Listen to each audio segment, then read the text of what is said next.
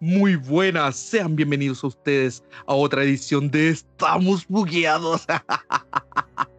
El programa número uno escuchado en Transilvania y en todos los hospitales embrujados y casas. Es un honor para mí, Cupa, presentarles al staff de esta noche: los Dráculas, los vampiros, Vlad, el señor Jeff el Eterno. Buena, buena, buena, cabros. ¿Cómo están? Ya saben, ya, esta es ya la tercera parte, si no me equivoco, la tercera parte de este programa. Aún quedan dos episodios más, pero les prometo que viene recargado, recargado de muchas novedades. Y voy a darle el pase a nuestro tercer acompañante en esta noche embrujada, Claudio. Buena, buena cabros, ¿cómo están? Ya estamos en una tercera entrega, como dijo el Jeff, aquí de este especial de octubre del terror. Así que se viene bueno, se vienen hartos temas, tenemos harto material, así que para que les pongan ahí oreja. Así es, pues cabros. Entonces, antes de empezar a afilar los cuchillos y sacar los sesos eh, con este especial, vamos a ir a una parte que es eh, informaciones sobre juegos que no son tan terroríficos, pero igual son terroríficos. Y así es que nos trae noticias Claudio esta vez de Fall Guys. Sí, porque Fall Guys al fin sacó su segunda temporada, ya que, bueno, vino, como ya lo comentamos en un podcast anterior, vino Among Us a hacerle así, hacerle la competencia y como que la gente se empezó un poquito a olvidar de Fall Guys. Pasó eso y hoy día ya eh, se reinventó un poco con la segunda temporada y lo que nos trae en esta segunda temporada son cuatro escenarios nuevos que para ser bien sincero sí, yo los jugué y no me salían nunca los escenarios nuevos me, me, costó a que me salieran los escenarios nuevos, pero está todo como en, el ambiente medieval. De hecho, las skins nuevas tienen que ver con el ambiente medieval, así, vikingo. ¿Medieval? Sí, medieval. Ah, medieval. Medieval. Es medieval. medieval. Exacto. Vikingo. O sea, sale el Koopa como skin. Pueden buscar la, la skin del Koopa. Lo pueden encontrar en varios colores. Lo tienen amarillo, rojo, azul. Y mira, tenemos la fiebre medieval, que es como un escenario más grande, así que tenéis que. Ese típico escenario que tenéis que ir corriendo con, con estos monitos y hay hacha y todo el tema. Es bastante entretenido. De hecho, ese fue el único que puede jugar.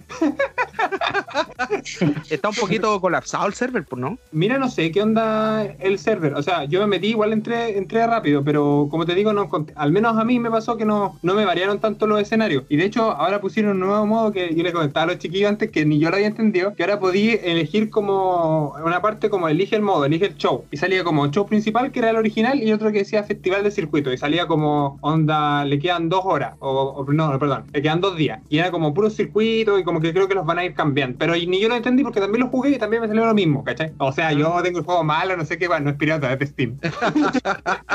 Oye, eh, eh, es una buena pregunta esa, a ver si los servers están colapsados, porque se supone que la gracia de traer la, la Season 2 con Fall Guys era para traer de vuelta a su público, llevarlo a su auge, porque como todos saltaron a Among Us, ¿cachai? Porque acá son, acá siguen las masas, weón, y siguen lo más popular, pues, lamentablemente. Sí, pues sí, sí, sí, sí, ese fue el tema, que mucha gente se fue para Among Us y se olvidaron mucho de, de Fall Guys. De hecho, mi primo me comentó, me dijo, me compré ese juego de 7 lucas, 700, weón, y no, jugué, no lo jugué más, weón. Y yo creo que son muchas personas que les pasó como, como eso, o sea, me da la impresión. Es que encuentro por mi parte que el juego igual trae como cosas muy limitadas. Ya, eh, jugáis en línea y eso, y después tuviste de nivel y te compráis ropa. Entonces encuentro que igual le faltan como cosas para mantenerte más modo. Los circuitos nuevos igual son como una variación de los circuitos que ya habían. Por de hecho, había, hay una. La leyenda de, la, de, de, los aros es como el mismo modo que había antes de saltar por los aritos, como marcando puntos, ¿cachai? Pero ahora hay como unas plataformas que tenéis que ir moviéndolas y, y subiéndolas para poder llegar a los aros. Y de hecho, el otro, el, asedio del, huevo, es como la misma hueá de agarrar los huevitos y como ir tirándolo a tu lado, pero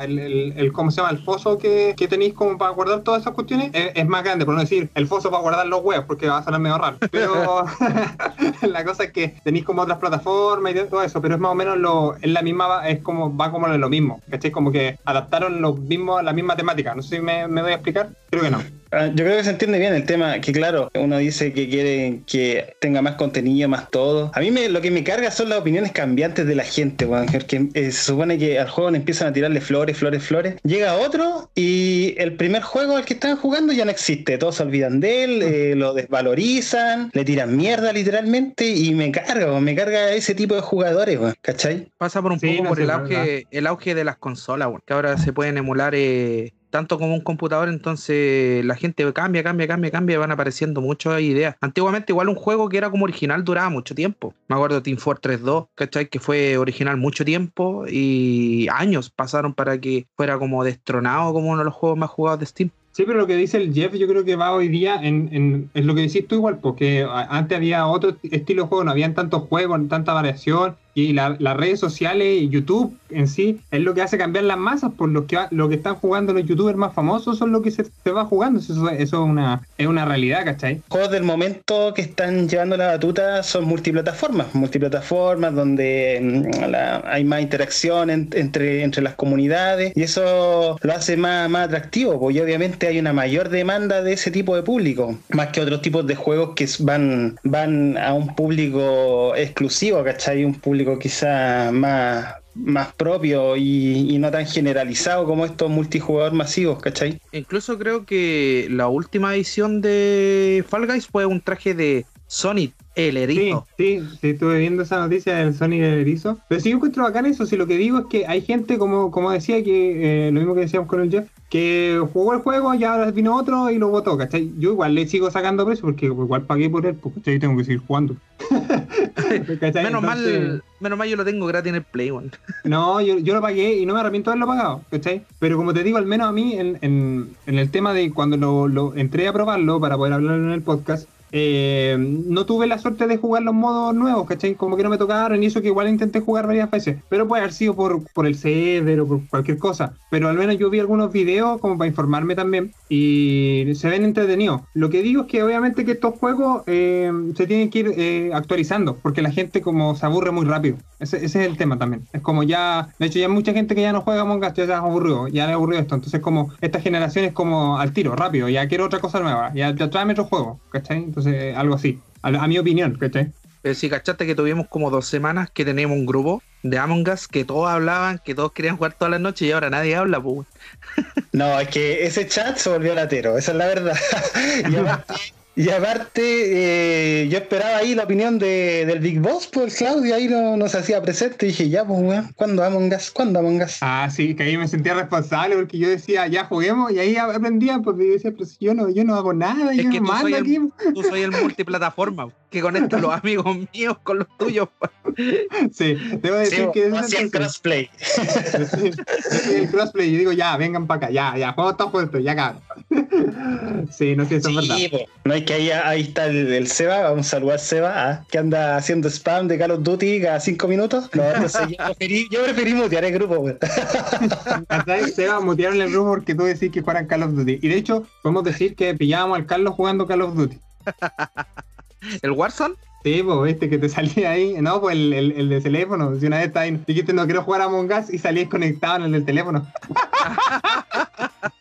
es que, puta, entre estar ahí como pendiente al audio, mejor me recostaba como estaba para el pico y jugaba así como con la vista para arriba. Pero no, no es porque me, me aburriera en ese momento. Bueno, que ahora como que si me tiráis a jugarlo, como que mm, ya estaba acá en esa wea de agarrarse entre todos a putear, pero ya cansa en un momento, ya es como. Eh, debería haber otros modos, otros modos, así como. Bueno, ahí estoy en la misma cuestión eh, pidiendo cosas nuevas a una semana de que salió. Pero digo, este juego lleva mucho ya tiempo. Igual los buenos se hicieron hartas lucas, pues si fue el juego más vendido en Steam en un momento. Se recuerdan que se vienen modos nuevos que los pueden ahí probar. Si ya tienen el juego, igual es recomendable para tenerlo con amigos, jugarlo ahí, pasar su buen rato. Algo sobre Level 5, ¿no?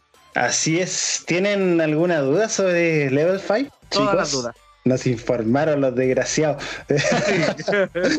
sin, tener, sin tener aún un comunicado oficial de parte de la compañía Level 5, al parecer varias fuentes apuntan al cierre de operaciones occidentales en territorio americano. ¿Qué quiere decir todo esto? Que en resumidas cuentas dejarían de llevar sus juegos fuera de Occidente y no saldrían de territorio japonés, lo que sería un golpe durísimo a la industria del videojuego. Sobre todo con Nintendo, que es con quienes tienen más lazo pero claramente su tierra natal no se verá afectada, pero sí a todos nosotros. Y todo esto nace de los últimos sucesos ocurridos donde han despedido gran parte del personal que venía sucediendo, que venía sucediendo, como quiero decir, desde mediados del año pasado. Y los motivos son desconocidos de forma, de forma oficial, aún no, existe un comunicado real, pero podemos intuir de un deceso en el flujo de ventas de sus entregas, del efecto de la pandemia en general y quizá hasta malas decisiones internas, quién sabe ahí. Pero para que se, interioricen un poco, eh, Level 5, eh, la desarrolladora de videojuegos que ha hecho títulos como los UK Watch, los Inazuma Eleven, Snackware y el que hace que quiera hacer mención en este espacio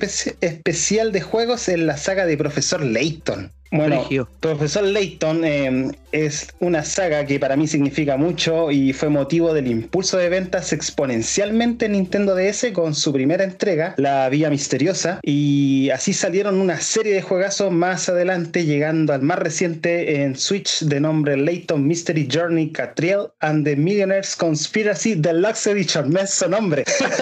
respira, culiao. respira, respira. Oh, el misterioso viaje de Layton, Catriel y la conspiración de los millonarios, edición de lujo. Que para que sepan, este juego salió en Nintendo 3DS en el año 2017 y posteriormente llegó a Nintendo Switch en su versión HD con todo el contenido adicional en el año pasado, 2019. Yo lo tengo físico y ya me lo terminé, pero de verdad se extraña una edición que aproveche 100% la Switch y sobre todo si es que llega a salir, si es que llega a salir un, un nuevo profesor Layton, este va a ser un motivo que nos va a impedir obtenerlo ya que como existen problemas internos dentro de Level 5 que todavía no se hacen, no se, no se mencionan de forma oficial, sería súper decepcionante, súper decepcionante a mí por lo menos como fan de, de Profesor Layton. Cualquier cosa vamos, vamos a estarlo comunicando acá en Estamos Bugueados y mm, pienso hacer en su momento un especial de Profesor Layton y todas sus aventuras si es que todo esto sigue creciendo en este maravilloso programa. ¿Ustedes qué opinan? Puta, de Level 5, eh, yo conozco el Nino Kuni, también es de ellos, ¿no? También es de ellos, Nino no Kuni.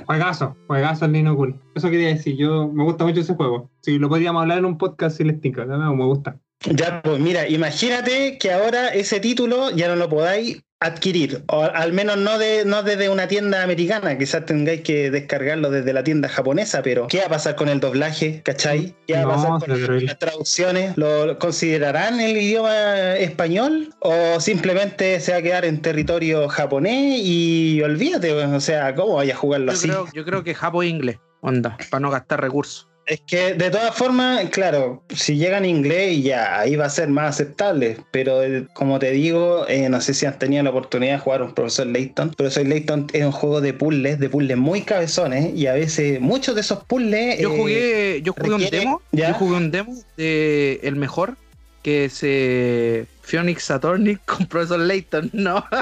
sí jugué la demo, pero me gusta mucho el humor que tiene eh, Phoenix Wright, pero... Sí, pero ¿qué pasa con ese juego que en realidad está más dentro de un contexto de Phoenix Wright que de Profesor Layton? Es como que Layton realmente incursionó en el mundo de Phoenix Wright, no al revés. ¿cachai? Es que si te fijáis, siempre pasa esta weá con los crossovers, porque, eh, por ejemplo, cuando choca Street Fighter contra Tekken, eh, en el, eh, por ejemplo, en la Vita o en el Play 3 o Xbox, Ah, en esa generación, chocan estos mundos, pero queda más como un Street Fighter, más que un Tekken y como que adaptan el Tekken al Street Fighter. Y obviamente, por ejemplo, también pasa con Capcom versus SNK, SNK versus Capcom. Siempre va a pasar como una prioridad ahí, a mm. ver eh, mm. de, qué género en realidad va a ser el título, aunque, aunque los dos tengan coincidencia, siempre van a haber cosas que igual los diferencian. Hubiera sido chistoso ver los personajes de Phoenix Wright en el universo de Profesor Layton, porque es un estilo de dibujo muy, muy distinto, ¿cachai? es muy opuesto, ¿cachai? Y quizá el contexto que quisieron darle eh, sentido dentro del universo de Phoenix Wright. Pero bueno, a lo que voy y, y sin desviarme mucho es que claro, si es que este, esto juegos llegan en full inglés, como te digo, algunos, muchos de los pools en realidad son muy cabezones, te lo digo yo, weón, que a ese weón tenía que requerir a guías porque no, no lo entendía, ¿cachai? Por lo mismo tenía que estar leyendo las descripciones, pues leerlas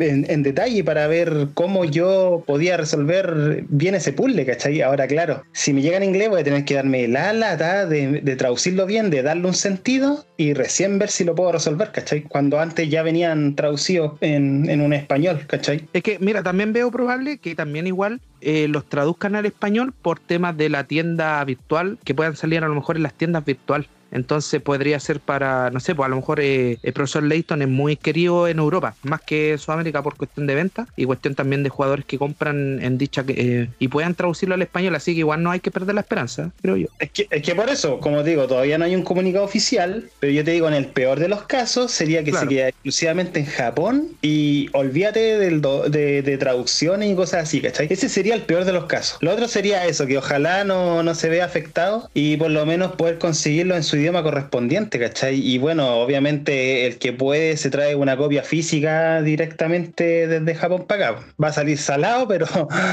No pero, creéis tanto. Es lo que está pasando. no creéis tanto, a lo mejor por el tema de que de traértelo, el envío es caro. Pero por ejemplo, en yenes, eh, por ejemplo, ya que 100 yenes son aproximadamente como un dólar, creo, eh, o eran 10 dólares, 100 yenes son 10 dólares, o era, creo que 100 yenes son un dólar, creo. Creo que son, son un dólar, sí. Sí, son un dólar. Entonces, hay muchos juegos que en Japón eh, tienen las cuestiones como las zonas junk, tienen todas esas zonas donde eh, la gente vende sus juegos a precio huevo eh, y después los venden en las zonas junk mucho más barato. No, no es como acá, como en, en algunas tiendas de videojuegos que conozco. ah, que no voy a nombrar, pero que por ejemplo venden los juegos y después de vuelta eh, le ponen un precio casi como nuevo, así como dos lucas menos, tres lucas menos. No, po. No, de Entonces- más, pues sí, de más, de más que eso va a ocurrir, ¿cachai? Pero yo te digo juegos de lanzamiento, ¿cachai? O sea, Ah, sí, de por eso. lanzamiento, Sí. olvídate, eso no va a suceder. Va- que van a pasar un par de años antes de adquirir eh, una entrega nueva. Bueno, Ahí va, ya no va a ser nueva en realidad, en ese, en ese entonces. No, pues te va a llegar con atraso la cuestión. Por al final, lo Sí, que- pues, o sea, lo que dice Jefferson va a ser algo que afecte de verdad en sí. O sea, te lo podéis conseguir digital y todo, pero aún así no es lo mismo. Oye, para los más fanáticos, eh, este es sponsor, pero sin que lo sepa la página. La página se llama Yaptrap, eh, Yaptrack, una cuestión así. Lo voy a dejar después ahí. Eh, pueden encontrar ediciones de colección de lo último y también que los traen. Y los traen a peso huevo. Y también van a traer la PlayStation 5, cabros. Así que si pueden ahí comunicarse con él, porque yo creo que voy a tener que también comprar mi Play por ahí, un buen dato. Dejando ahí bien, bien escondido. Pero. Bueno, eh, paréntesis ahí, recuerda, recuerda avisarme, porque eh, se supone que llegaría el 12 de noviembre de Play 5, cierre paréntesis. Sí, obvio, sí, obvio. No, si te voy a informar de lo más barato que encuentre para que la tengamos todo. O sea, ¿lo- Eh, ¿se van a comprar? ¿Se van a comprar? Es que sí, yo me la voy a comprar, pero va a pasar un poco el tiempo. A lo mejor no me la voy a comprar en noviembre, diciembre ahí por, por la fecha así, pero a lo mejor febrero, ¿cachai? Marzo. Mira, yo si puedo, me la pido lanzamiento. Ni cagando al contado. Capaz que a tres cuotas.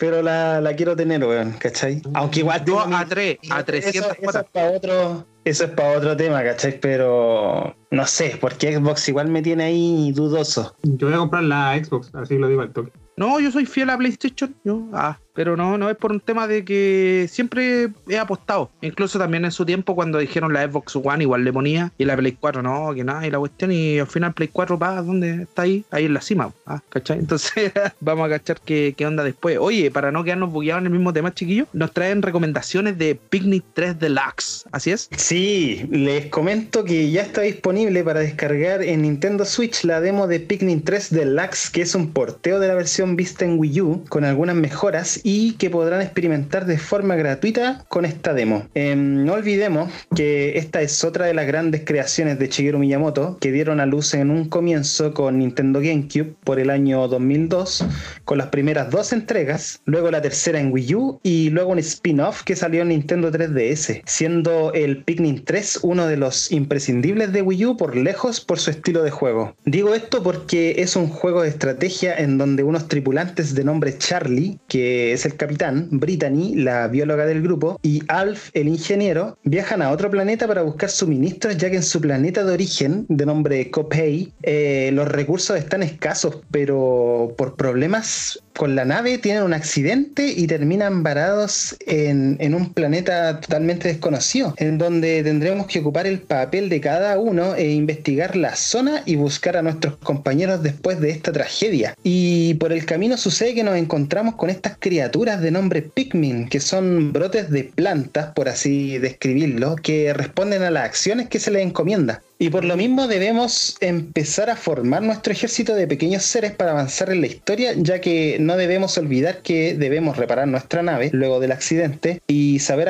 acostumbrarnos a la flora y fauna del juego, como también conocer sobre biología relacionada a los picnic porque para que sepan, hay de distintos tipos. Tenemos a los rojos que son resistentes a las altas temperaturas y son efectivos en combate. Tenemos a los picnic amarillos que son resistentes a la electricidad. A los púrpura que son gorditos así, son más fuertes que comparado con los otros picnic. Tenemos los voladores, tenemos los de agua que son resistentes ahí debajo del mar y mis favoritos que son los petrios, que son los de son de piedra, porque son ideales para romper muros sólidos y aturdir enemigos, entre otros. Así que tendremos que saber actuar en cada situación y distribuir bien nuestro tiempo, porque aquí debes hacer tus acciones en el día, ya que de noche aparecen criaturas salvajes que están encima de la pirámide alimenticia del reino animal en este mundo. Y claramente los pignin están ahí, están ahí debajo, en el primer peldaño. Entonces son vulnerables eh,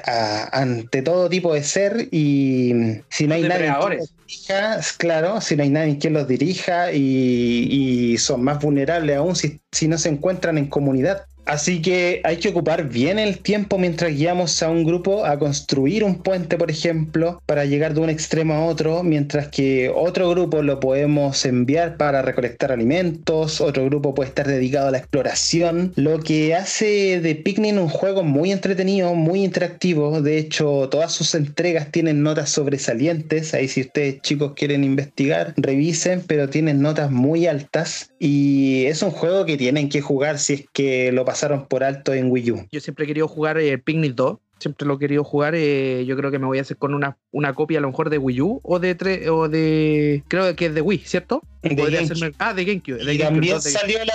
No, pero después salió la versión de Wii. También la podéis pillar. Mira, esa, esa me quiero pillar porque realmente un juego que me gustaría jugar por el tema de que sos pequeño. Entonces, eh, en el mundo hay chapitas, eh, te vais colando ahí entre medio de los arbustos. Eh, es bacán, me gusta eso de sentirte como en, otro mundo dentro del mundo que ya, ya, existe. Es como, por ejemplo, cuando Link se vuelve, visita los Minich, así. Es interesante porque el juego de por sí, em, en su versión de Switch, no presenta un salto gráfico, como te digo, en su versión de, en su versión de Wii U, pero em, porque como te digo es un port, pero como la versión original, que es de Wii U, se caracteriza eh, por reflejar muy bien su entorno con lujo de detalles, escenarios, las plantas, los lagos, los insectos, entre otros. Debo decir que en, su momento, en su época, luce gráficamente súper bien, sobre todo en esos detalles eh, y la recolección de objetos. Y quisiera mencionar también que esta versión de Lux eh, trae consigo un nuevo modo, el modo super picante, como se llama, que es un, es un modo muy difícil Después de que tú pasas la campaña en difícil, eh, desbloqueas el modo super picante y también trae consigo un modo cooperativo que se va a poder utilizar en el modo historia. Eso, eso va a ser súper eh, atractivo. Si, si no lo jugaron, podrían compartir la experiencia ahí con un, con un amigo, pasarse el modo, el modo historia de a dos. Y porque antes, eh, la versión de, de, Wii U, este modo no, era, no se podía utilizar en, en el modo historia. Era solamente exclusivo en los modos especiales. La función de cooperación Ahora tú puedes ocuparlo tanto en las misiones extras como en el modo historia. Picnic 3 eh, edición deluxe va a estar disponible este 30 de octubre. Oye, qué buena con Picnic ahí. Claro, ya saben ahí descargar la demo para que se sientan libres de querer comprarlo. No, súper buen juego. Yo lo he visto mucho, he visto hasta gameplay, la del pobre, que siempre ve gameplay de, juegos que no tiene. Entonces, ahí quedó súper bien ahí con. Oye, y también se viene ahora una sección de curiosidades pequeñas. Yo te presto el Picnic, weón. Yo lo tengo. ¿Lo tienes ¿El picnic? Ah, ya. Ya. ¿Qué fue? No, dije el picnic. ah, le, pusiste ah. doble sentido, cochino. No, Dame el picnic. Yo lo tengo. Dame el picnic. Yo tengo el picnic en serio, Ah, ya, bacán. Préstalo entonces, pues, oye, eh. oye, oye, oye, ya, vos, ah. pero yo tengo más noticias, más noticias sobre el picnic. Ya, póngale, póngale. Quisiera agregar también que están disponibles los cortos animados que se compraban dentro del juego y que son muy entretenidos. Los recomiendo muchísimo y están disponibles en YouTube. También los subí al Twitter ahí para que pesquen al Twitter, por favor. Están disponibles para que los vean y lo que, lo que nos enseñan es ver cómo es el día a día de los picnic y muchas escenas graciosas que, para ver por cierto, que dan a entender la incursión y la experimentación de Nintendo por querer entrar al mundo del cine en general. Al menos a mí me generó esa, esa expectativa. Quién sabe si en un futuro se lleva a cabo, pero claro, tenemos que ser conscientes de que la única película que se está rodando hasta el día de hoy es la de Mario Bros, que tiene fecha para el 2022 eh, por el estudio Illumination. ¿Será como la antigua? Ah. no, Nika, Nika, es imposible. A mí me gusta la antigua. Pero como te digo, em, tiene fecha para el 2022. Se atrasó porque ya saben todo, se atrasa todo por esta maldita pandemia, por este maldito virus. Y ya finalizando con el, con el tema de los picnic, quisiera mencionar también que hasta el día de hoy eh, todavía se desconoce de Pikmin 4, porque Miyamoto por el año 2015 eh, lo hizo un comunicado oficial de que se estaba trabajando en el título, pero hasta el día de hoy no hay rastro de nada, quizás también el reflejo de ventas de, este juego, de esta versión del Lux, sea un incentivo para retomar la cuarta parte y ver si lo vemos en Switch o quizás, quién sabe, pase a la próxima generación, no lo sabemos. Pero eso, con eso finalizo con las noticias sobre Pikmin. Oye, Guático, Nintendo nos tiene ahí varias cosas que nos debe. Eh, por ahí también Metroid 4. Pero ya va a haber otro podcast para hablar de eso. Eh, bueno, chiquillos, se viene una parte de curiosidad. Es que ustedes saben que el Cuba siempre trae hueá añeja. Entonces voy aquí en mi, en mi baúl de lo añejo, pero de lo bueno. E, este, este, este podcast es bueno, pero a la larga, no, eh, como decía, este podcast es malo, pero a la larga es bueno. Chiquillos, les traigo noticias sobre Metal Gear, pero no noticias de lo que pasa hoy en día, sino que partes que quise hacer como un compilado de partes que son creepy. Creepy quiere decir así como de terror, con un poquito ahí de, de, ese, de ese miedo que tiene ahí un poco Metal Gear. Y por ejemplo, para los más nuevos que se vinieron adentrando en la saga, en Phantom Pain tenemos la, tenemos la misión de matar a nuestros propios hombres. Ustedes se preguntarán por qué, cabrón. Porque fueron infectados, ¿no? Te informaste bien. La cosa es que fueron infectados con un, un, virus que afecta al lenguaje. Así de, de rentados de olla son en Metal Gear. Bueno, Hideo Kojima siempre ha sido rentado de olla, inventa de todo. Y, pero lo, lo, la cuestión es que inventa cuestiones que hacen que calcen. Entonces, ¿qué pasa? Que como tú tienes tu base, tu, tu mother base, donde van tus soldados, los vas recolectando, vas uniendo más fuerzas, tripulantes, mandas eh, a tus eh, soldados a hacer misiones. Se supone que no tú, no tan solo tú haces misiones, sino que también tus soldados hacen misiones. En una de las misiones de Metal Gear se tienen que infiltrar en una parte y descubrir qué está pasando. Que se están dando cuenta de que Zipper está jugando ahí con un poquito de la genética e inventa un virus que el tal. Entonces, ¿qué pasa con, con este virus? Que se supone que era un virus muy antiguo, muy antiguo, eh, lo, perfecciona y hace que afecte a otras lenguas, porque en su tiempo eh, afectaba solamente una lengua nativa. Ahora empieza a infectar todas las lenguas que sean anglosajonas y americanas. Entonces, eh, por ejemplo, el español, el, el inglés, todo, hay algunos derivados del latín. Entonces, los hombres parecen como zombies cuando son infectados con este virus. Entonces, cuando empiezan a llegar, se están dando cuenta que tienen que hacerle una zona de cuarentena nomás a ellos. Eh, ¿Qué pasa? Hacen otra, otro, otro pedacito de la Mother Base, instalan ahí a los soldados enfermos y se dan cuenta que no se están recuperando y que más encima se están como tomando las instalaciones porque ya están infectadas. Entonces la única misión que le queda a, a Big Boss en ese momento es aniquilar a sus hombres para que no sigan sufriendo. En una escena cargada de terror, de sufrimiento, de angustia, eh, Big Boss tiene que adentrarse a través de las instalaciones de la base maestra, viendo a sus hombres como le dan el último adiós. Con, ¿Cómo se llama Jeff cuando se paran los militares ante, ante un general? ¿Se cuadran? ¿Se cuadran? Eh, ¿Cuadrarse? Sí, se, tienen que cuadrar, pero se cuadran como zombies aún así siguen siendo fieles a, Big Boss y, y, sin que opongan resistencia, van muriendo los va matando Big Boss. Al final de esto, Big Boss, Big Boss eh, los crema, lanza sus cenizas al mar y parte de esas cenizas también se cubre él. Sí, esa escena, es, esa escena, es, fuerte, ¿eh? debo decir que quede así como para adentro. Así. Sí, es Porque triste. Bueno, dale, dale. Mm, yo no sé mucho el tema, pero se supone que eran soldados, parte, era parte de su equipo, parte de, su escuadrón, ¿no? Eh, sí, así es. Eh, con los soldados vais compartiendo lazos, los podéis ver. de repente, no sé, tenéis como tu soldado favorito en la Mother Base. Va y voy a molestar al, al, al bola nieve vais y encontráis así que está ahí y no sé, pues de repente te das cuenta que están, esa le tocó ser infectado y vais a tener que en algún momento pegarle su tiro en la cabeza para que deje de sufrir. Qué triste. sí, sí, Metal Gear está plagado de sufrimiento, también de angustia, de momentos chistosos también, pero ya como estamos en octubre, los momentos chistosos serán para otra. Y también hablar, eh, no sé si ustedes jugaron Metal Gear 3, creo que Claudio lo jugó. Obvio, un juego Yo jugué la demo en la 3DS. puta, estamos, estamos igual cuando me, me decís sobre tus juegos. Pero, eh, pucha, el Metal Gear 3 que está disponible también en, en 3DS, como Metal Gear 3D, es una increíble edición. Eh, no es tan potente como la versión de Play 2, pero eh, facilita muchas mecánicas. Bueno, a lo que iba es que en algún momento del juego te atrapan, pues viejo. ¿Cachai? No, no pasa como en algunos, algunos juegos que al héroe nunca lo atrapan y termina ileso. Ustedes saben que Snake es conocido por llevar su parchecito en el ojo. Y bueno, en esta parte a Big Boss lo atrapan, le disparan, eh, le disparan en su ojito, pierde su ojito y lo torturan. Lo torturan psicológica y físicamente, a lo que después lleva a una celda donde empieza a soñar con un, una pesadilla. No sé si vieron algo, chiquillos, con lo que yo les mandé que es la pesadilla de Snake. Yo lo encontré un sinsentido, que, que, que como que cambiaron de juego. ¿Qué pasó ahí? Explícame.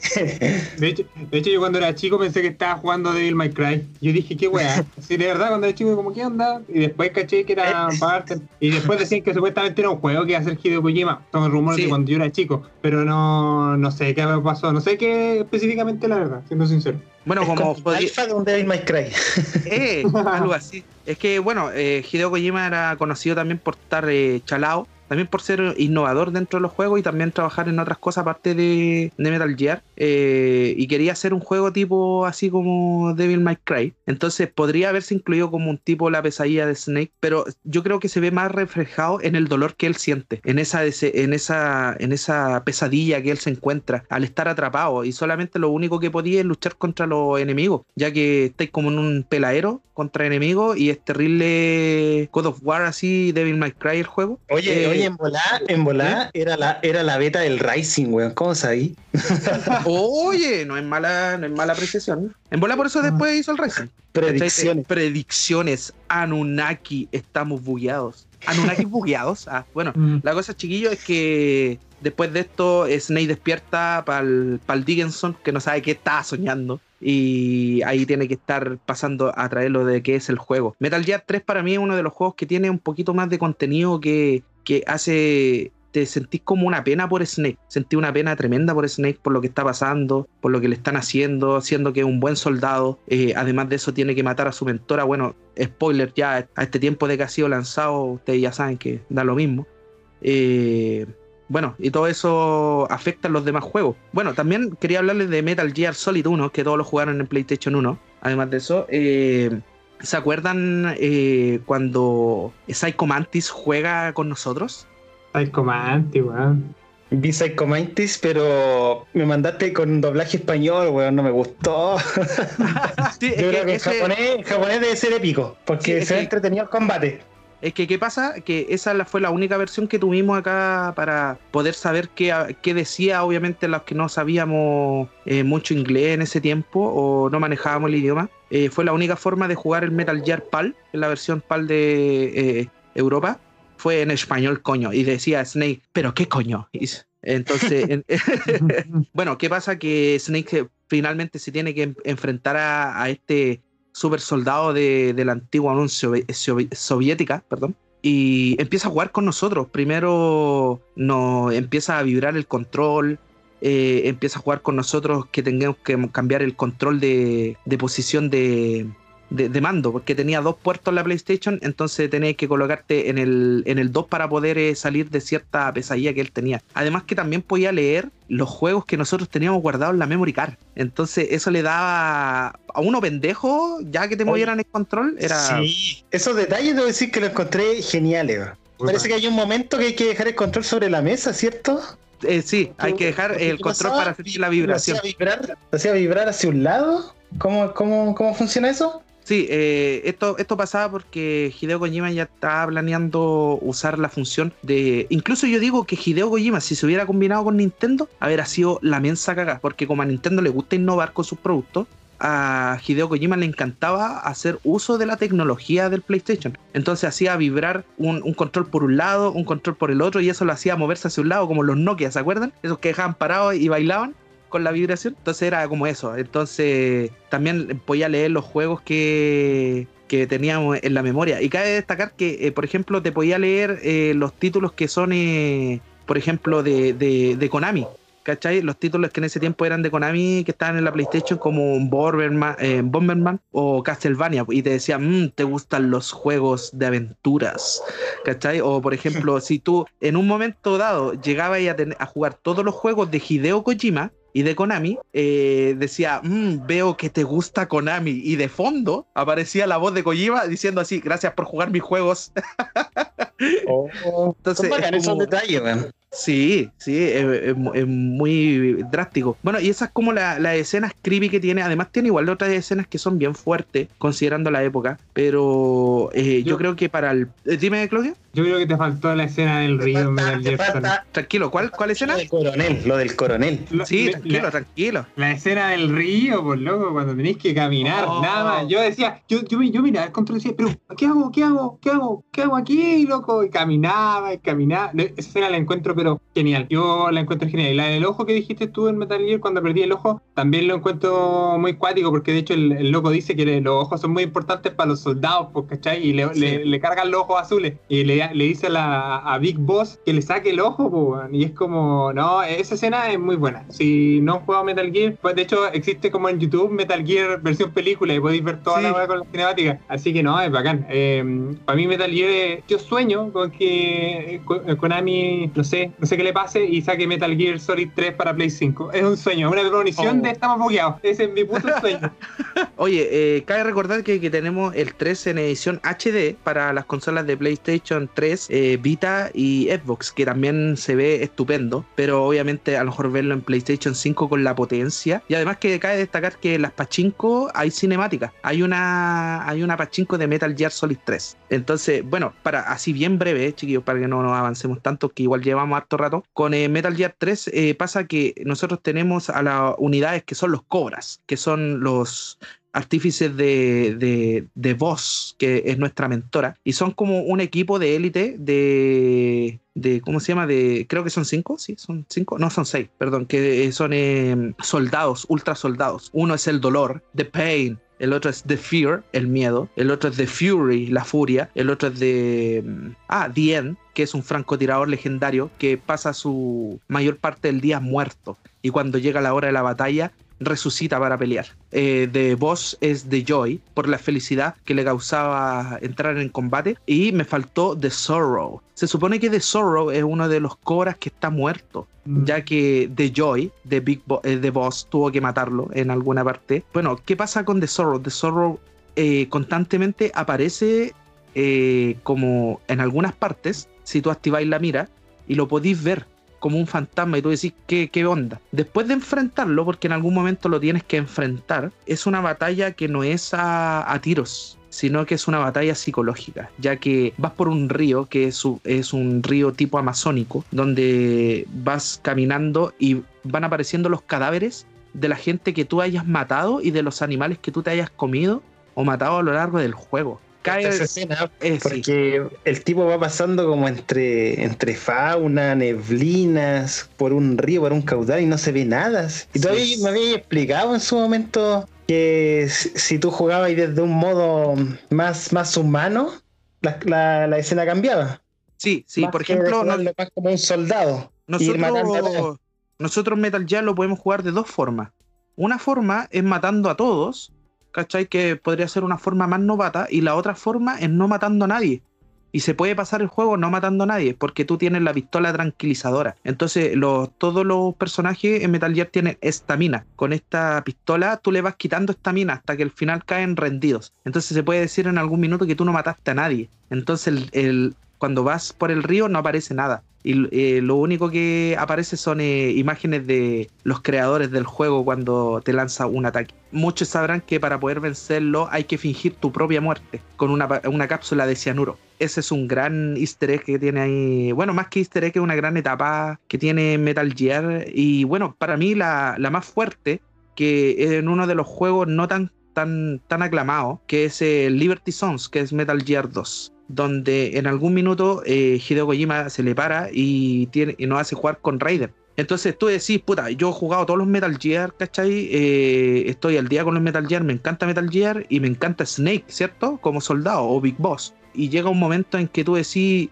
¿por qué me ponen a jugar con Raiden? Bueno, pasa que en algún momento eh, a Raiden empieza ahí un, un poquito un, un problema psicológico derivado de alguna cosa que me gustaría que lo jugaran para mí esa parte hace que sea un juegazo. En algún momento te estáis dando cuenta de que el juego está jugando contigo y tú no estás jugando al juego, ya que empieza a romper la cuarta pared y el personaje empieza a decir por qué estaba ahí, por qué empieza ahí, o el coronel empieza con una voz como de ultratumba y un poco así como con interferencia a referirse a de que le dice así como, ya, pero ¿por qué sigues haciendo esto? pero ¿por qué sigues jugando? Deja el mando ahí. Esto es solamente un juego, no te preocupes más. Déjanos a nosotros. Entonces empieza a jugar ahí el, eh, juego con nosotros a tomarnos decisiones o a hablarnos cosas sin sentido. Eso eh, eh, me gustaría que lo buscaran, que se llama Momentos Creepy en Metal Gear 2, la escena del general, que van a quedar muy para adentro. Yo creo que una de las escenas más míticas que hay dentro de los videojuegos, como de, de romper la cuarta pared. Hay muchos juegos que lo hacen, pero Metal Gear lo hace de una forma muy sublime. Bueno, chiquillos, eso sería todo con Metal Gear Solid, una buena sección ahí que les quería dar. Y vamos cortito, porque vamos a tener que hacerla cortito. Incluso yo voy ahí a decirle a los chiquillos que voy a tener que dejar un tema aparte porque está muy largo y se viene el especial de Halloween. Entonces van a empezar a hablarnos sobre juegazos que para que puedan jugar en esta víspera de, de maldad, brujas sangre y todo. Así es, Jeff, ¿no? Sí, eh, vamos a tratar de no alargarnos mucho, como dice Cupa, pero no por eso va a ser menos interesante este especial, porque vamos a traer algunas novedades y quiero partir con el primer título que se llama There Is No Like There is No Light. Es un RPG de acción, un hack slash que, al igual que Lonesome Village, logró cumplir una meta establecida para llevar su juego a varias plataformas, dentro de las cuales ya se confirmó su llegada a Nintendo Switch, llevando hasta la fecha un total eh, sobre los 70 mil dólares recaudados, cumpliendo así su penúltima meta y que si llegan a juntar los 100 mil dólares incluirán escenas cinematográficas para cada jefe a enfrentar en este título. Porque como les digo, eh, este juego todavía no sale. Para que sepan, es de estilo pixelar y saldrá a principios del 2021. Pero si quieren saber más en detalle sobre There Is No Like Less les comento que existe una demo disponible para jugar desde ya en Steam. Así que vayan ahí, échenle una ojeada si les gusta el pixel art, si les gusta un juego que no necesariamente tiene que ser survival horror, pero que sí tiene una ambientación densa, críptica, es un buen título para recomendar. Así que vayan a jugar la demo. Una buena demo ahí para jueguitos gratis para jugar, ya que igual están caros los precios.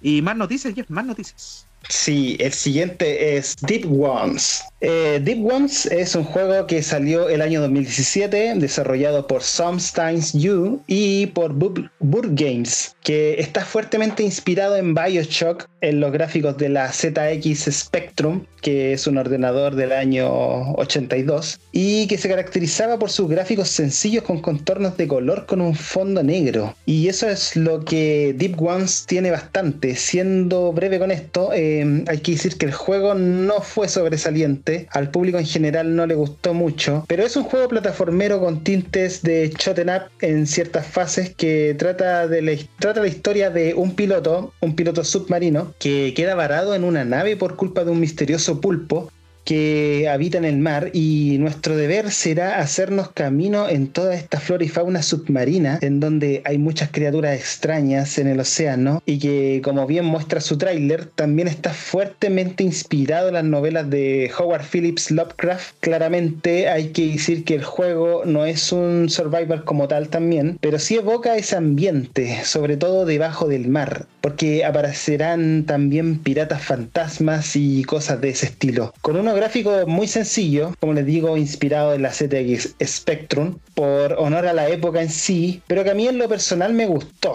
Yo lo disfruté, el juego es cortito y claramente también es, muy barato. Por si buscan algo vintage, les recomiendo Deep Worms. Eh, vale 5 dólares. Yo lo jugué en Nintendo Switch, pero también está en PlayStation 4, en Xbox One, en Vita y en PC, aunque en Steam fue removido por motivos que desconozco. Creo que me suena, me suena, así que voy a buscarlo ahí para cagarme un poquito de miedo. Bueno, chicos, también se nos vienen noticias sobre Animal Crossing Pocket Así es, porque ha llegado un update de Halloween, porque en esta versión que mencioné en su momento, para quienes no han tenido la posibilidad de jugar un, un, Animal Crossing, es una alternativa ideal para interiorizarse de la saga, y qué mejor que en una fecha en donde viene consigo un update, una actualización que, que ya está disponible, y que trae mucho contenido para disfrutar con la temática de Halloween. Y como es habitual en Animal Crossing, podremos conseguir muchos objetos para decorar la parcela en la que habitamos, y todo esto trae consigo objetos temáticos como trajes, eh, pared para decorar la casa, el piso también, decoración en general, entre varias cosas como lápidas, tumbas, canastas con dulces, en fin, hay de todo. Y para hacernos con todos estos objetos hay que estar atentos a los eventos por venir, siendo uno de los primeros el torneo de pesca, en donde tendrás que pescar muchos peces para luego ser medidos y que por cierto ya dio inicio. Y el segundo evento tiene que ver con la casa de mini giroides, que trata de buscar que, o sea, que tienes que ir buscando por todo el mapa estos curiosos objetos y tendrás que guardarlos y posteriormente canjearlos por distintos objetos temáticos de Halloween. Eh, Oye, lo, los giroides a mí me dan como un poquito de cosas, ya sí, que parecen como,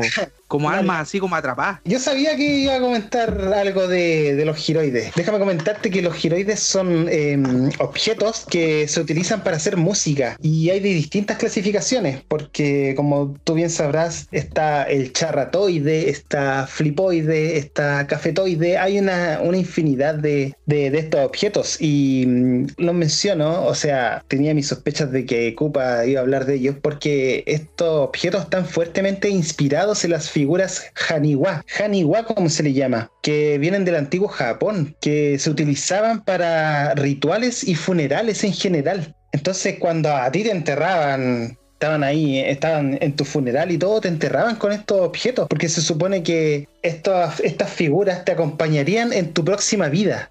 Oye, entonces eso sería como un easter egg porque salen después de la lluvia. Entonces quiere decir que a lo mejor la lluvia escarba la tierra y vuelven a salir. Podría ser, si ese es como un momento creepy, un momento what the fuck dentro de la saga de Animal Crossing. Volviendo a Pocket Camp, también haciendo los objetivos diarios del juego que para obtener estos materiales nuevos también tendremos que hacer actividades como interactuar con los vecinos, ayudarlos en sus peticiones y demás. Y si se quedan cortos de boletos hoja, que abriendo paréntesis, es que es el material cotizado del juego porque lo podremos canjear, podremos canjear los objetos más difíciles y bonitos por conseguir. Entonces, cierre paréntesis, es necesario obtener estos boletos hoja. Cualquier cosa, como cualquier juego móvil, si ustedes quieren irse por lo fácil, pueden pagar ahí un par de dólares para, para recibirlos de forma directa y así cobrar los mejores objetos en Pocket Camp. También mencionar que tenemos un asistente que por 3 dólares al mes te ayuda con 60 boletos mensuales, por si acaso. Pero esas ¿Cómo? son las novedades hasta el momento con el evento de Halloween en Animal Crossing Pocket Camp.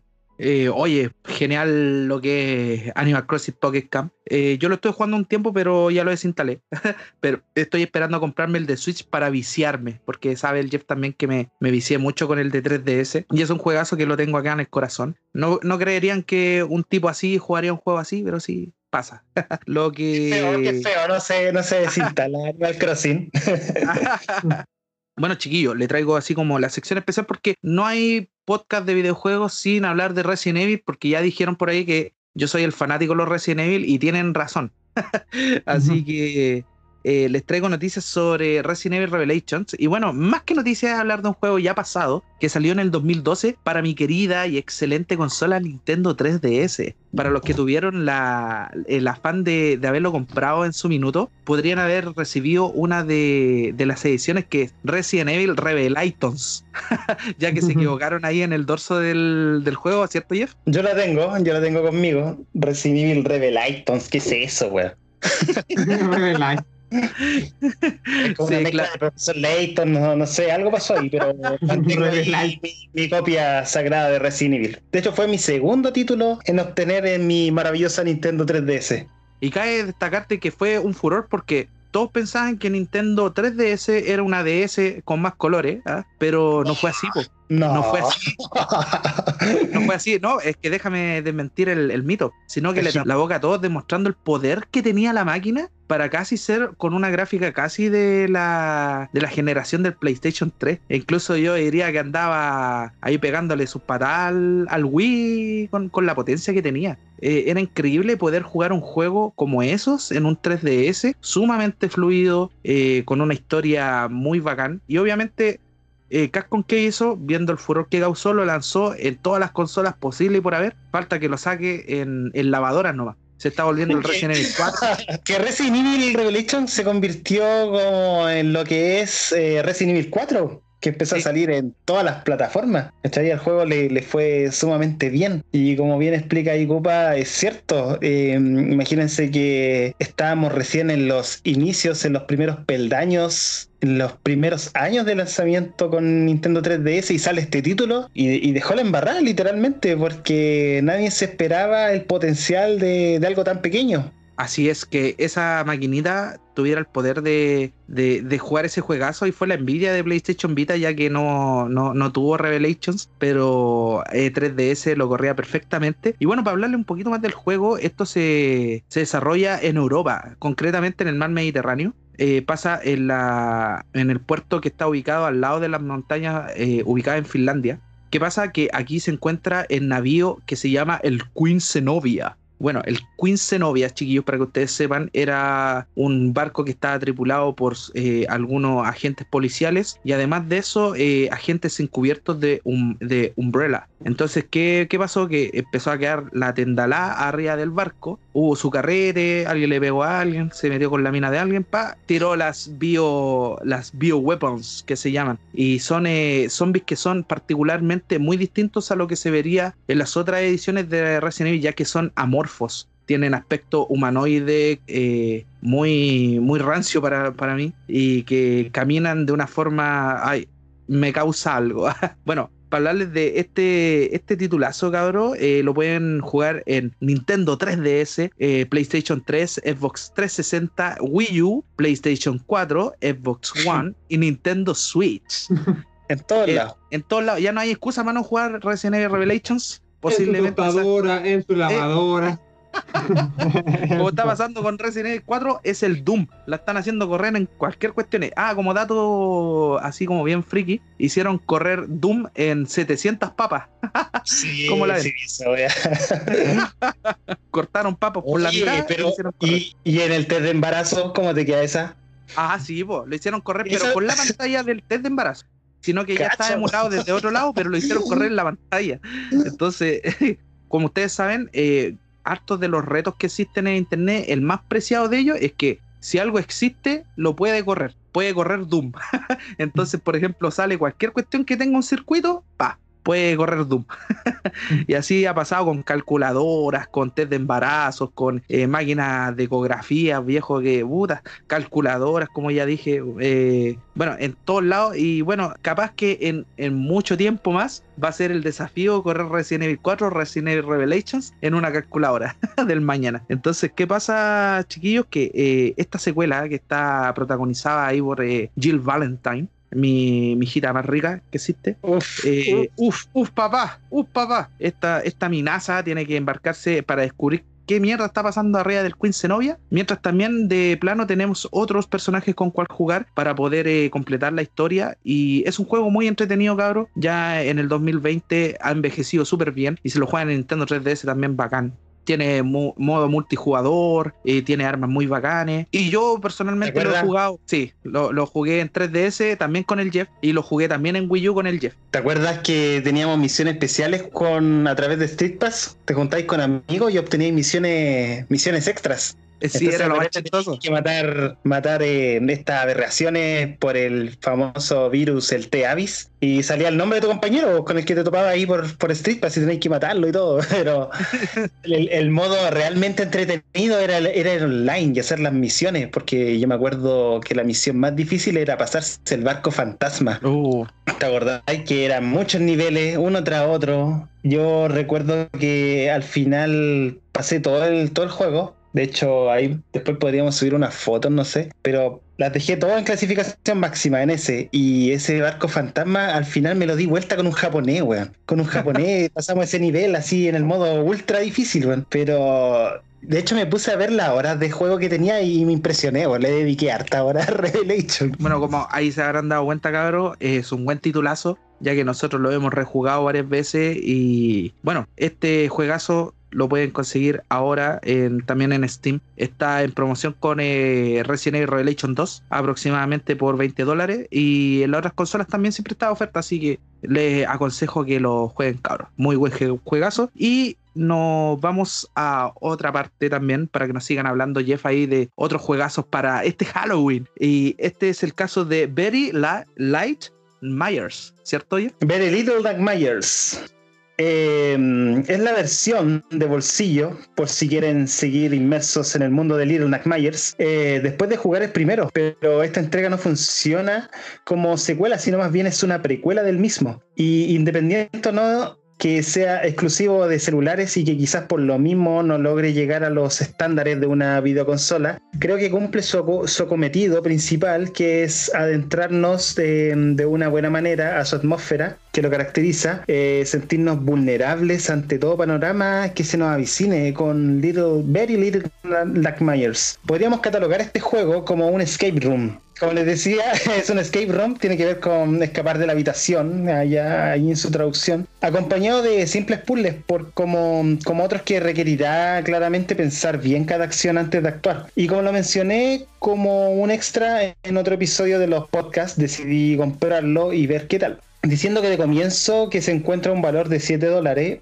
y por lo que he leído tiene una duración similar a la primera entrega. Es algo cortito, pero no menos satisfactorio. El juego está desarrollado por Alic Studios y claramente está supervisado por Bandai Namco, en donde al igual que la primera entrega vamos a ocupar a Six, la protagonista, ya, y vamos a ir avanzando de habitación en habitación mientras tenemos esa atmósfera de incertidumbre por lo que pueda ocurrir a nuestros alrededores, ya que deberemos ir resolviendo acertijos mientras somos perseguidos en más de una ocasión. Sobre la música, em, debo decir que es perfecta, em, siempre y cuando lo jueguen con audífonos, ya porque eso es indispensable. Em, hay que mm, ocuparlos para una experiencia más inmersiva, más intensa y por ende asustarse más fácilmente. Así que vayan a jugar Very Little Nightmares en celulares, se los recomiendo muchísimo. Está entretenido, todavía no me lo termino, pero le he dedicado un par de horas y me tiene ahí, me tiene ahí eh, intrigado. Oye, qué buena recomendación. Yo creo que lo voy a descargar porque me parece muy bacán el, el, dato ahí de, de, este juego, que quiero conseguirlo en su versión eh, de lujo para PlayStation 4. Bueno, en la versión de PlayStation 4, Little Land Myers, pero esta edición para todo ahí, para, para que puedan descargarla, se van a encontrar con un juegazo, ¿cierto, Jeff? Sí, es muy entretenido. Si buscan otro tipo de terror, un terror mm, bien psicológico, es como, es como el terror que puede vivir un niño, un niño en general, porque por algo el personaje lo, presentan tan pequeño, o sea, sentirte indefenso, vulnerable ante todo. Claramente el personaje no pelea de por sí, ¿cachai? Entonces sentirte perseguido por entes, por entes grandes, por entes que, que, que son sacados como de, de, de, verdadera, de alguna pesadilla, no sé. Eh, yo lo recomiendo bastante, ¿cachai? De, hecho, yo lo jugué con, mi hermana. Cuando estuve con ella el otro día me, me comentó que tuvo pesadillas por el juego, así que se enojó. Pero se los recomiendo, Little Myers Y recuerden que, como les dije en el otro podcast, se viene el 2, así que no es malo que se pongan, se pongan al día con estas entregas. Oye, Jeff, ¿qué más nos vais trayendo acá para, para este podcast? Yo tengo que darle el pase ahora a Claudio, porque Claudio dijo que nos ibas a hablar de un título que, si no me equivoco, se llama. Eh, ¿Cómo se llama, Claudio? Es raro el nombre. Abyssal Somewhere. Somewhere. Abyssal Somewhere. Les quiero decir que es un juegazo, weón. O sea, es. Podríamos decir que es un juego muy cortito. De una. No te llevará a jugarlo más de una media hora. Pero es una experiencia. Es gratis a todo esto. Es una experiencia eh, muy genial. Eh, lo, que, lo que lleva este juego son las sensaciones y los sonidos. No sabí, para explicar un poco, eh, el juego no tiene, no tiene como una historia en sí, es como interpretativo, es lo que tú tomes de la interpretación. ¿Me entendí? Estáis como, entre comillas, como en un, podríamos decir que en un baño, con unas luces así medio raros y unos sonidos que te giráis y, y empieza a sonar como la chicharra de la luz, ¿cachai? Y, y empezáis a caminar. Eh, tu personaje, yo, yo lo, lo asesoré así como, o sea, lo, lo asemejé a algo así como eh, de, no sé, como es tipo caballero, un caballero, por, por decirlo así ¿Ya? que va, cami- va caminando, ¿cachai? Y tú sentís los pasos así como de la, de la armadura. de- así como, no, es que todo es una sensación de sonido y tú vas caminando, vas sintiendo un ruido, la sensación de que pasa algo, ¿cachai? En sí no es un miedo, ¿cachai? Es como, yo lo interpreté, mi interpretación es como estar en el, en el, ¿cómo se llama esto que está antes del infierno? El, el limbo. El limbo, compres el limbo por culpa del Jeff me lo compré. Claro, fue el limbo. Sí. Estar en el limbo, ¿cachai? Estar como ahí, como en las almas y todo. Es un, es un- No quiero contarlo más porque siento que arruinaría la experiencia al ser tan cortita, pero lo pueden descargar buscándolo en Abyssal Somewhere en, Google. Les va a salir la primera opción, es gratuito, lo descargan, les va, le- les va a salir la carpeta, es portable, lo apretan y lo juegan. Tienen que jugarlo sí con audífonos, es un requisito eh, de verdad necesario porque se pierde mucho si lo juegas con parlante. Eh, y una experiencia muy bacán. De hecho, yo estaba, sin mentirle, yo no, yo no me afecto con muchas cosas, pero tenía los, los brazos tiesos, no podía ni mover las teclas.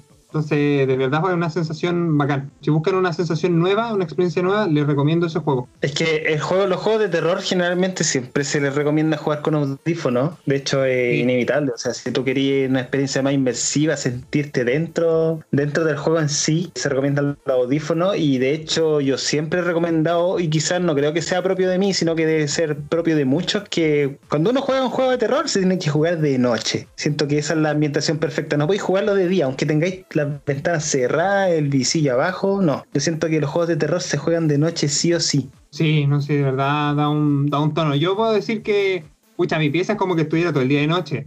Entonces, todo el rato, sí, como que de verdad no entra nada de luz.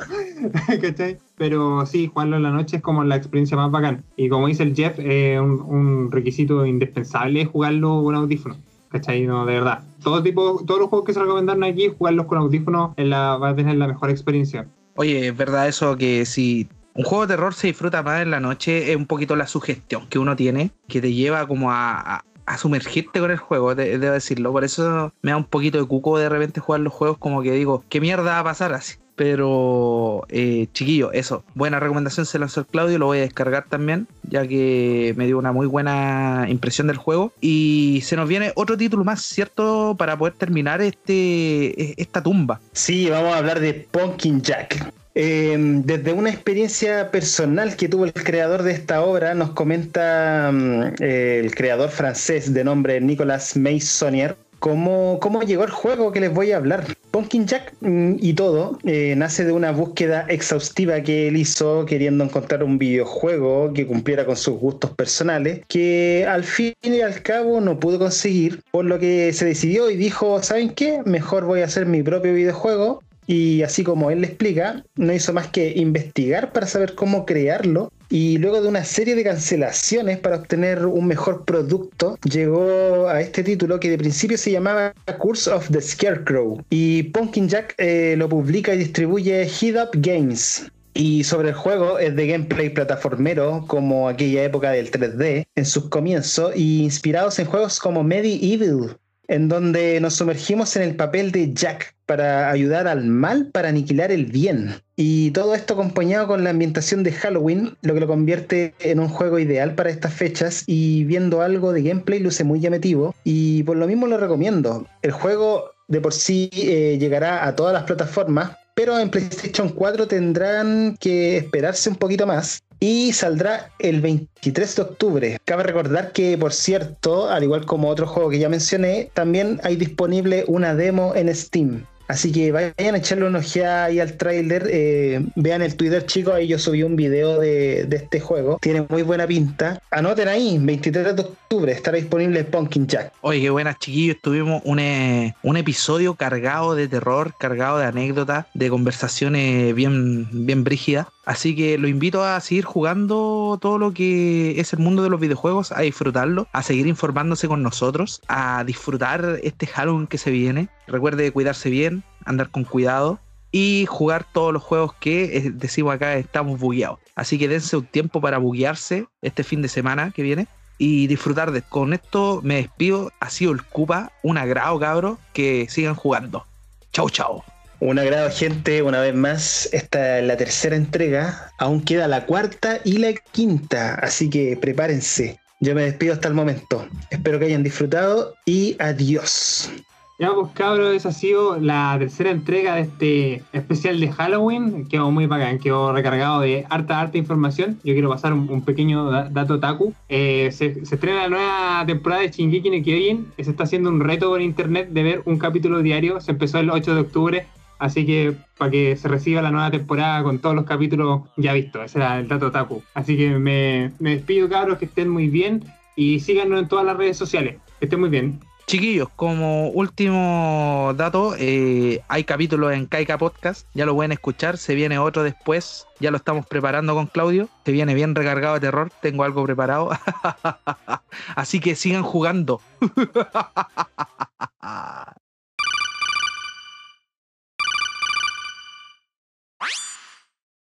Cupa, tu misión es infiltrarte en Estamos Bugueados. Para eso requerirás la ayuda de Claudio. Mmm, Claudito. Cupa, tienes a tu disposición la super chela, la que te permitirá hablar muchas weas por segundo, como en tus misiones de KK Podcast. Mmm, ¿Quieren decir que tengo libre albedrío para hablar puras weas? Así es, Cupa. No la cagues. Muy bien, general. Nos vemos.